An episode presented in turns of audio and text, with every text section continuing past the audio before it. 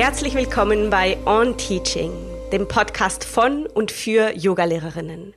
Wir sind Christina und Lea und wir freuen uns sehr, euch heute bei diesem sehr wichtigen Thema zu begleiten, nämlich Yoga und Selbstfürsorge.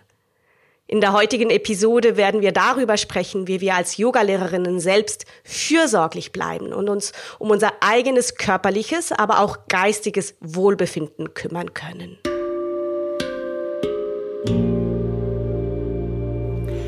Bevor wir in unser heutiges Thema starten, lasst uns einen Moment der Ruhe nehmen. Wir möchten mit einer ganz kurzen Übung der Achtsamkeit in die heutige Episode starten. Setze dich dazu aufrecht und, wenn es dir möglich ist, dann schließe die Augen. Die Füße am Boden wahr, das Becken auf dem Stuhl oder der Erde und lass die Basis sinken in den Kontakt zum Boden. Gib nach in deine Basis. Und dann wandere mit deiner Aufmerksamkeit von den Füßen entlang der Beine hoch bis ins Becken. Entspanne den Bauch, sodass er frei und sanft mit deinem Atem schwingen kann. Nimm den Oberkörper wahr, die Hände entspannt auf den Oberschenkeln oder im Schoß. Nimm die Schultern wahr, dass sie weich und entspannt seien. Löse den Kiefer und entspanne die Gesichtszüge. Nimm deinen gesamten Körper wahr, nimm dich wahr. Beobachte das sanfte Schwingen des Atems. Der Atem, der an der Nasenspitze nach innen strömt und dort wieder nach außen. Und hier begegnet sich die innere und die äußere Welt. Vertiefe den Atem etwas und fülle dieses Gefäß Oberkörper mit Atem. Den Bauch, den Herzraum. Und atme lang und vollständig aus. Lass uns gemeinsam noch zwei, drei volle und ruhige Atemzüge nehmen.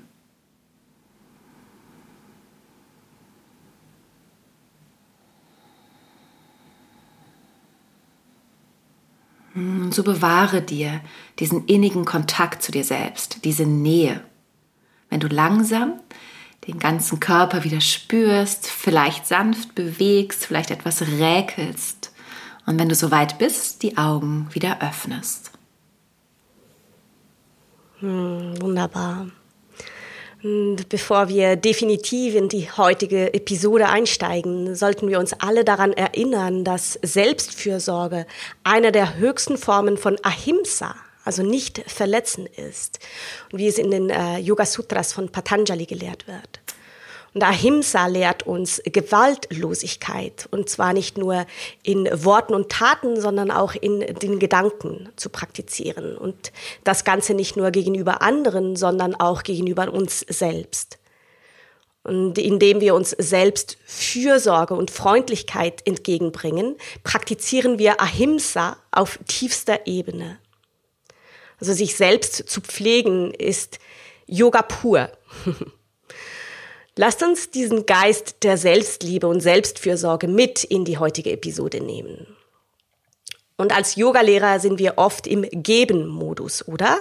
Also wir setzen uns leidenschaftlich dafür ein, unsere Schüler auf ihrem Weg zu begleiten, ihr inneres Licht zu entdecken und ihre Grenzen zu erweitern.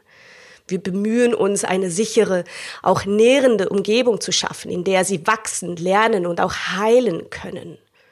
Hm, wir stecken da super viel Herzblut rein, von der Unterrichtsvorbereitung bis hin zu den persönlichen Gesprächen nach der Klasse. Aber Hand aufs Herz, manchmal vergessen wir dabei uns selbst. Also wir verbringen so viel Zeit damit, auf die Bedürfnisse anderer einzugehen, dass wir manchmal übersehen, wie wichtig es ist, auf uns selbst aufzupassen Unsere eigenen Bedürfnisse können unbemerkt bleiben oder in den Hintergrund treten, während wir uns darauf konzentrieren, für andere da zu sein. Und dabei ist es super wichtig, und das ist keine Floskel, dass wir uns genauso pflegen, genauso auf uns selbst aufpassen wie auf andere. Und um als Yogalehrerinnen wirklich effektiv zu sein, müssen wir auch lernen, uns selbst zu nähren und uns um unser eigenes körperliches, geistiges und seelisches Wohl kümmern. Also wir müssen uns daran erinnern, dass wir nicht nur Gebende, sondern auch Empfangende sind und auch sein dürfen. Und aus einem Mangel heraus lässt sich nur schwer geben. Also tun wir mit echter Selbstfürsorge immer auch unseren Schülern wieder etwas Gutes. Selbstpflege ist also kein Bonus, sondern ein Muss. Es ist ein integraler Bestandteil unseres Wohlbefindens und unserer Fähigkeit, anderen zu dienen. Und egal ob Meditation, gesunde Ernährung oder einfach nur ein paar Minuten, ja, Ruhe, all das füllt unseren Akku wieder auf. Und so können wir als Yogalehrer wirklich von Herzen und voller Energie unterrichten. Lasst uns also nicht vergessen, Selbstfürsorge zu einer festen Größe in unserem Leben als Yogalehrer und Yogalehrerinnen zu machen denkt immer daran, es ist nicht egoistisch, erst an sich selbst zu denken. Ja, es ist wie bei dieser Sauerstoffmaske im Flugzeug. Erst die eigene Maske aufsetzen, dann anderen helfen. Und wenn wir gut äh, für uns selbst sorgen, können wir auch gut für andere sorgen. Es ist ein Teil unserer Praxis. Hm, aber was bedeutet Selbstpflege eigentlich konkret für uns Yogalehrerinnen? Zunächst einmal geht es darum, auf unseren eigenen Körper zu hören. Wir können nicht effektiv unterrichten, wenn wir erschöpft, gestresst oder gar krank sind. Selbstpflege für uns Yogalehrerinnen beginnt damit, uns unserer eigenen physischen Zustände bewusst zu werden. Wir sagen immer, damit wir uns effektiv um uns selbst kümmern können, müssen wir uns selbst kennen. Unser Körper ist ein wichtiger Teil von uns selbst. In ihm findet unsere Erfahrung statt. Er ist quasi das Vehikel, durch das wir unseren Dienst in der Welt leisten. Wie können wir anderen beibringen, ihren Körper zu respektieren und darauf zu hören, wenn wir es selbst nicht wirklich tun? Wir können nicht unser volles Potenzial ausschöpfen und anderen unsere volle Aufmerksamkeit schenken, wenn wir müde, gestresst oder eben körperlich angeschlagen sind. Es bedeutet, dass wir uns Zeit nehmen, um unseren, ja, um uns um unseren Körper achtsam zu kümmern, uns ihm zuzuwenden, ihn zu pflegen, genauso wie wir es unseren Schülerinnen empfehlen. Das könnte bedeuten, uns für eine ausgewogene und nährende ähm, Ernährung zu entscheiden, darauf zu achten, ausreichend zu schlafen und uns selbst die Zeit für körperliche Bewegung eben auch abseits des Yoga-Studios zu geben. Es bedeutet auch, auf äh, ja, diese eigenen Grenzen zu achten und uns die Erholungszeiten zu gönnen, die wir brauchen, um uns zu regenerieren. Es kann eben leicht passieren, dass wir uns im Alltag und im Beruf übernehmen und unsere eigene Gesundheit und unser Wohlbefinden vernachlässigen. Und vielleicht ja, fühlen wir den Druck, immer für unsere Schülerinnen da zu sein und ignorieren dabei die Signale unseres eigenen Körpers, die uns sagen, dass wir eigentlich eine Pause brauchen. Oder wir missachten die Phasen oder Veränderungen, die unser Körper erlebt. Aber um authentisch zu unterrichten und wirklich für unsere Schülerinnen da zu sein, müssen wir zuerst lernen, auf uns selbst zu achten. Mm, Selbstpflege bedeutet auch, uns die Zeit zu nehmen, unsere eigene Yoga-Praxis zu pflegen. Als äh, Yogalehrerin kann es leicht passieren, dass wir so sehr darauf fokussiert sind, äh, ja andere zu unterrichten, dass wir vergessen, uns selbst als Schülerin zu sehen. Oder unser Stundenplan ist so prall gefüllt, dass kaum Zeit für unsere eigene Praxis bleibt. Aber es ist wichtig, dass wir unsere ja, eigene Praxis als Ort der Selbsterforschung und des persönlichen Wachstums erhalten. Unsere Praxis ist auch so eine Art Zuflucht, ein Nachhausekommen, ein zu sich selbst finden. Sie erlaubt uns nicht nur unsere Fähigkeiten und unser Verständnis zu vertiefen, sondern sie nährt uns auch auf einer tieferen spirituellen Ebene. Mm, zusammengefasst bedeutet Selbstpflege für uns Yogalehrerinnen, dass wir uns die Erlaubnis geben, für unser eigenes Wohlbefinden zu sorgen. Ja, es bedeutet, dass wir uns selbst die gleiche Güte, Fürsorge und Aufmerksamkeit schenken, die wir auch unseren Schülern entgegenbringen. Und nur so können wir das Beste aus uns herausholen und anderen in der bestmöglichen Weise dienen. Und ebenso wichtig ist die geistige Selbstpflege. Meditation, Achtsamkeitsübungen und sogar einfache Atemübungen können uns helfen, einen klaren Kopf zu bewahren und Stress abzubauen. Unser Geist kann uns suggerieren, immer noch mehr zu tun, immer noch mehr tun zu müssen, mithalten zu müssen und eine Art, ja, Stressschleife kreieren dadurch.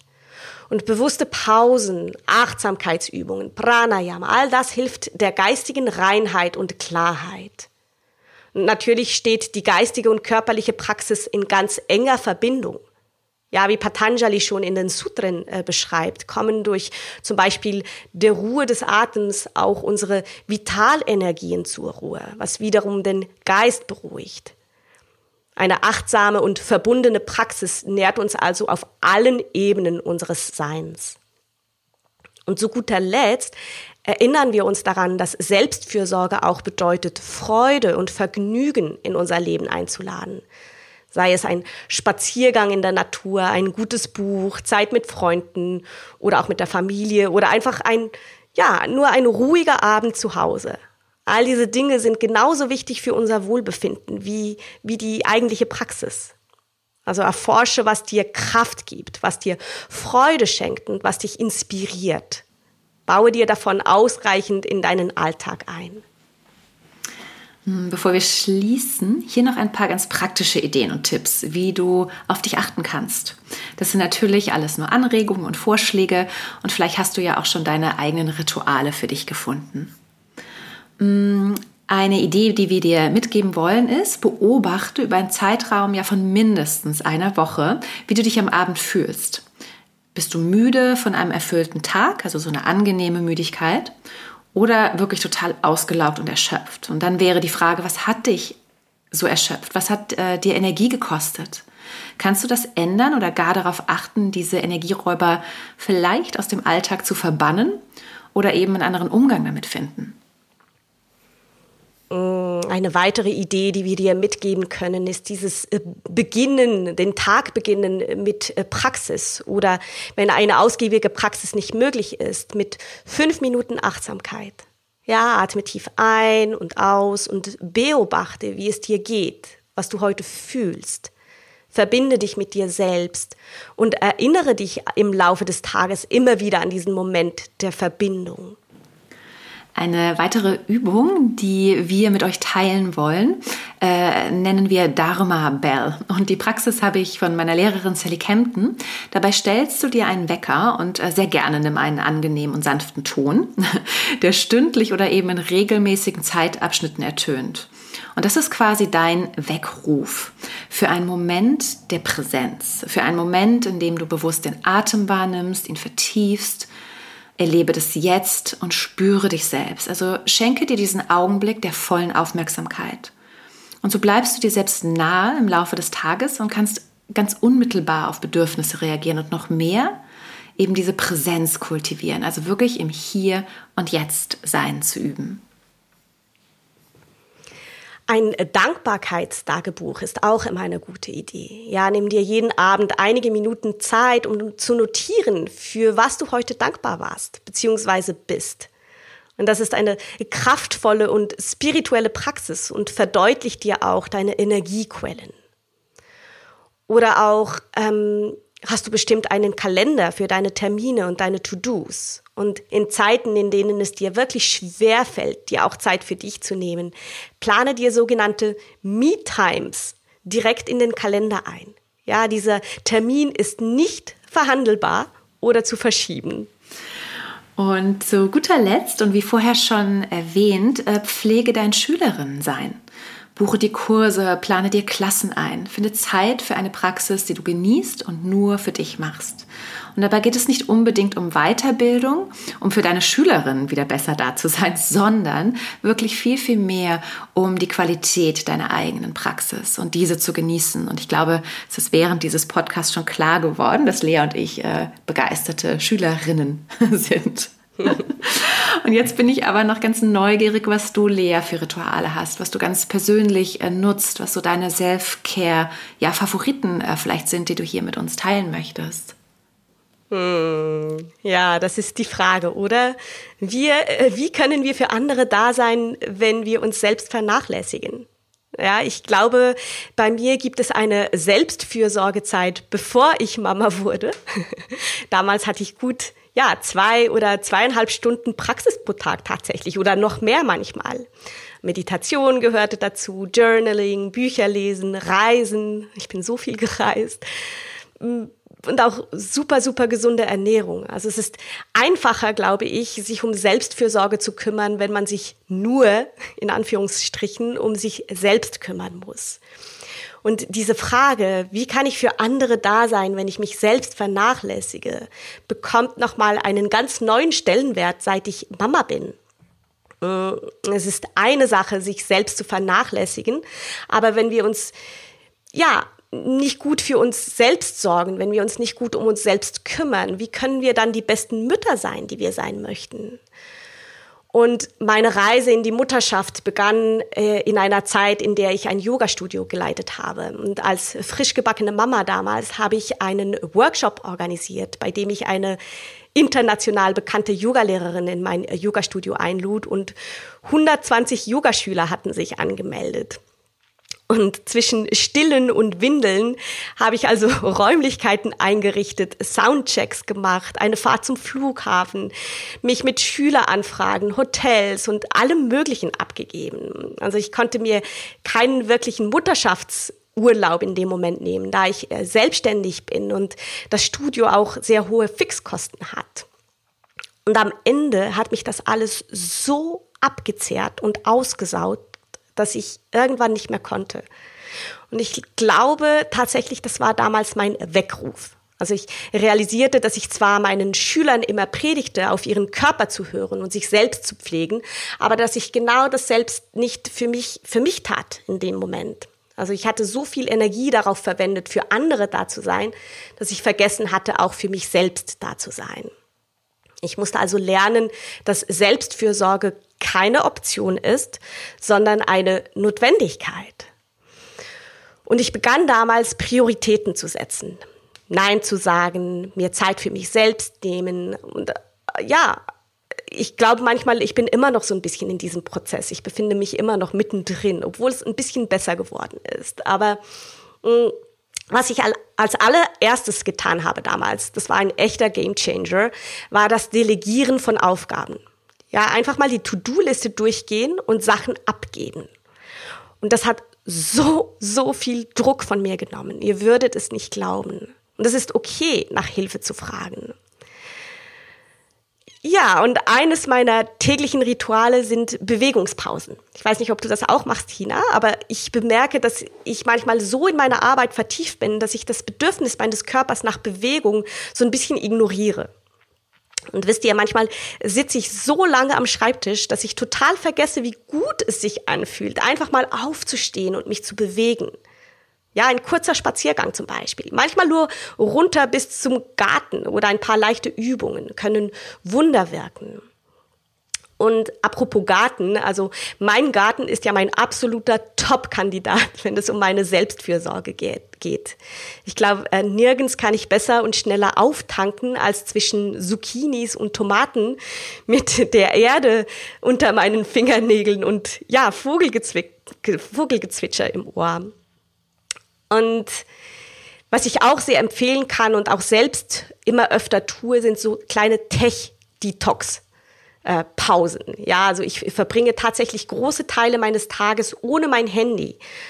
Und es ist unglaublich, wie viel Zeit und Lebensqualität ich dadurch gewinnen konnte. Also das kann ich absolut empfehlen.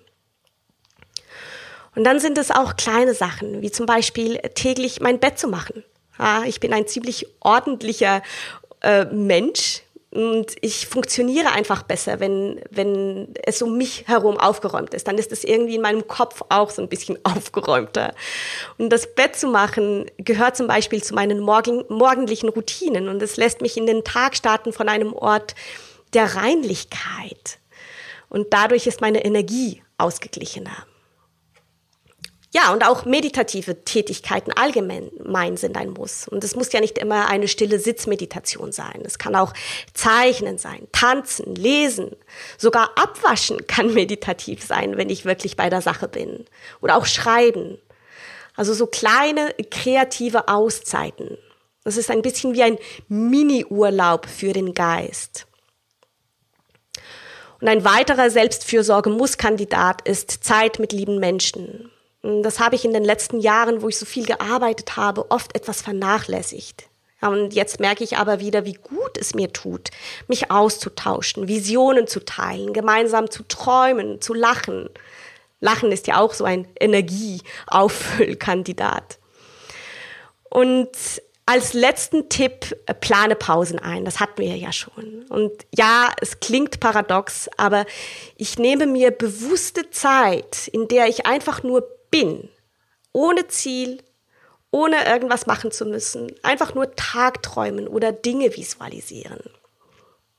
Ähm, ihr seht, das Thema ist ziemlich groß bei mir. Wie sieht's denn bei dir aus, Tina? Wie sieht deine Self-Care aus? Äh, ja, erstmal danke, Lea. Ich kann äh, mit ganz viel, was du gesagt hast, gut mitgehen. Und ich glaube, da war auch schon ganz viel Inspiration für uns alle, die das hören, drin. Ähm, ja, ich finde es immer wieder gut, auch so diese eigenen Selbstfürsorge, Routinen zu hinterfragen und ja auch anzupassen. Ja, also der Veränderung des Lebens anzupassen, so wie du das beschrieben hast, mit vor und nach äh, äh, dem Mutterwerden sein.